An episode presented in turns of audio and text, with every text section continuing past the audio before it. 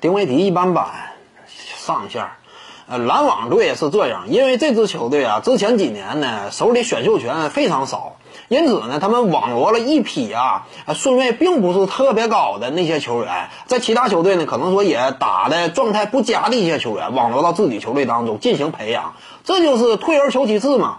谁叫说这支球队之前进行了错误错误的判断和交易，呃，引进了凯尔特人的这个加内特和皮尔斯这双老之后呢，没打出成绩，又葬送了未来嘛，这是篮网队的现实。因此呢，这支球队给了不少年轻人机会，而且这些年轻人呢，啊，当初进入联那会儿，你都不能说他天赋多么炸裂，这就是篮网队嘛。你至于说丁威迪的话，一般般。你要说上项。有限，只能这么讲。真要打到大场面的话，也很难说。这就是一个，呃，他呢，我感觉更像是一个合格的角色球员。你至于说打成球星，这都是稍微离谱一点。是上赛季他打出过一些好的比赛，但是这又能如何呢？很多球员那都打出过好的表现嘛。篮网队是愿意给机会，但不代表他的上限就有多高。你比如说新赛季当中呢，我也不认为啊，有一个丁威迪呢，他就能够分担欧文多少的压力。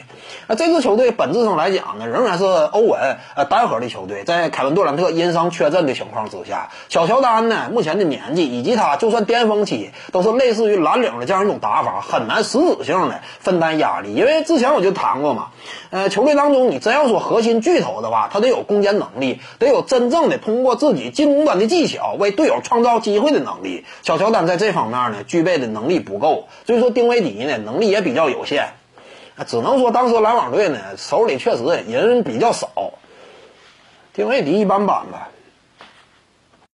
各位观众要是有兴趣呢，可以搜索徐静宇微信公众号，咱们一块聊体育，中南体育独到见解就是语说体育，欢迎各位光临指导。